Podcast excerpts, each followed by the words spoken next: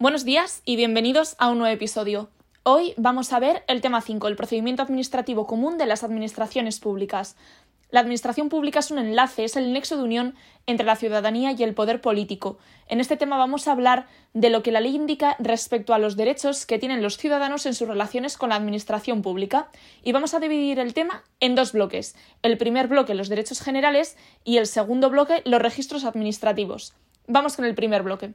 Nuestros derechos generales son los siguientes poder comunicarnos con la Administración a través de un punto de acceso general electrónico, ser asistidos en el uso de medios electrónicos, tenemos derecho a usar las lenguas oficiales de nuestra comunidad autónoma, a acceder a información pública de acuerdo con lo previsto en la Ley de Transparencia, a ser tratados con respeto y deferencia por las autoridades y empleados públicos.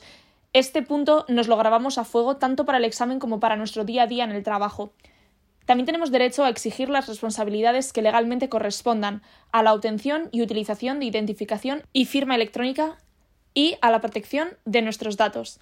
Nosotros y nosotras, las personas físicas, podemos elegir en todo momento si nos relacionamos a través de medios electrónicos o no con la Administración, salvo que estemos obligados a hacerlo de manera electrónica, como por ejemplo rellenar la solicitud para presentarnos a un proceso selectivo para gente de la escala básica de la Policía Vasca. Por otro lado, siempre estarán obligados a relacionarse a través de medios electrónicos las personas jurídicas, es decir, las empresas, las entidades sin personalidad jurídica y aquellas personas que ejercen una actividad profesional para la que hay que estar colegiado, como pueden ser los médicos, los abogados, enfermeros, etc., en el ejercicio de sus funciones. Esto es muy importante. Y siempre estarán obligados a hacerlo de esta forma los notarios y los registradores de la propiedad. También quienes representen a un interesado que sea de este grupo que acabamos de mencionar, que esté obligado a relacionarse por medios electrónicos. Y por último, los empleados públicos. Ahora vamos a pasar a hablar del idioma en el que podemos relacionarnos con, con la Administración. Y esto es eh, punto de examen, ¿vale? Si el procedimiento es con la Administración General del Estado, será en castellano. Ahora bien, si nos dirigimos a un órgano de la Administración General del Estado con sede en nuestra comunidad autónoma, es decir, en Euskadi, podremos hacerlo en euskera si lo deseamos. Si hay un solo interesado, él elige el idioma en el que comunicarse, evidentemente, pero si hay varios y existen discrepancias, se hará en castellano. Aún así, si alguno de los interesados quiere algún documento, se le expedirá en el idioma que elige. La Administración Pública Instructora deberá traducir al castellano los documentos que deban surtir efecto fuera de la comunidad autónoma. Aparte de los derechos generales de los que hemos hablado antes, cuando estamos inmersos en un procedimiento administrativo tenemos una serie de derechos, ¿vale? Tenemos derecho a conocer en cualquier momento el estado de la tramitación de los procedimientos en los que tengamos condición de interesados, el sentido del silencio administrativo que corresponda, quién es el órgano competente y obtener copia de los documentos.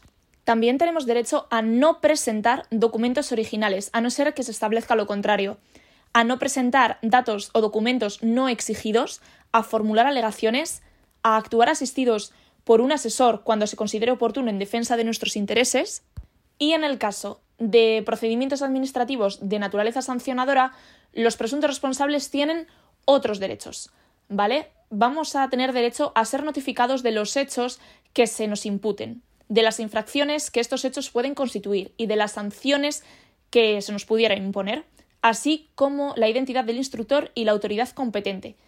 Derecho a la presunción de no existencia de responsabilidad administrativa hasta que no se demuestre lo contrario. Y así habríamos terminado el primer bloque. Ahora vamos con el segundo, que son los registros administrativos. Cada administración dispondrá de un registro electrónico general. Funcionará como un portal que facilita el acceso a los registros electrónicos de cada organismo. Cuando el interesado quiera dirigirse a la Administración Pública, podrá presentarse en el registro electrónico de la Administración a la que quiere dirigirse, en las oficinas de correos, en los consulados españoles si se hace desde el extranjero y, por último, en las oficinas de asistencia en materia de registros. Los registros electrónicos de cada sede tienen que ser compatibles para que lo que presentes en un sitio te valga en otro. Los documentos que se presenten de forma presencial deberán ser digitalizados y se le devolverán los originales al interesado. En algunos casos se podrá establecer que ciertos documentos se presenten por medios electrónicos. Cada Administración deberá mantener un archivo electrónico único de los documentos electrónicos que correspondan a procedimientos finalizados. La eliminación de archivos se hará conforme a la ley. Los soportes que almacenan documentos deben contar con medidas de seguridad. Las personas debemos colaborar con la Administración en los términos previstos, aportando informes, inspecciones, etc., siempre y cuando no se vulneren las normas o datos de terceros. Los interesados en un procedimiento que conozcan datos que permitan identificar a otros interesados que no hayan comparecido en él tienen la obligación de dárselos a la Administración, tienen la obligación de identificar a estas personas. Si no está previsto en una norma con rango de ley, no es obligatorio que las personas comparezcan ante las oficinas públicas, ni presencial ni por medios electrónicos. Esto importante apuntarlo.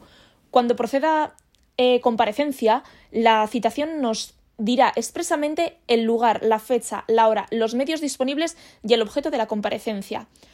Ah, y las consecuencias de no hacerlo. Básicamente esto es como una citación del juzgado, por ejemplo, cuando te llega, sabes que tienes que ir a tal juzgado, a tal hora, tal día, lo que tienes que llevar, si tienes que llevar esta citación, si no, y las consecuencias que creo que son de 200 a 5.000 euros si no te presentas. Vamos a abordar el último punto, que son las alegaciones, y es súper corto. Básicamente, mientras sea anterior al trámite de audiencia, se pueden hacer alegaciones. Así de sencillo. Bueno, hemos terminado este tema 5, es un poco rollo, pero espero que os haya servido. Vamos a quedarnos con cuándo podemos hacer alegaciones, que va a ser siempre antes al trámite de audiencia. Vamos a quedarnos con que las personas, a no ser que se exprese explícitamente, no estamos obligadas a relacionarnos con la Administración por medios electrónicos. Las personas jurídicas sí, las empresas sí, Hemos comentado también que los notarios, los registradores de la propiedad, los funcionarios públicos que tengan que estar colegiados en el ejercicio de sus funciones. Y lo demás es todo un poco lógico, la utilización del euskera, en nuestro caso, en la comunidad autónoma de Euskadi. Si hay varios interesados en un mismo procedimiento y hay discrepancias que se hará en castellano, aunque luego nosotros, si queremos hacerlo en euskera, podremos recibir los documentos, copias de ellas en euskera. Así que bueno, espero haberos ayudado.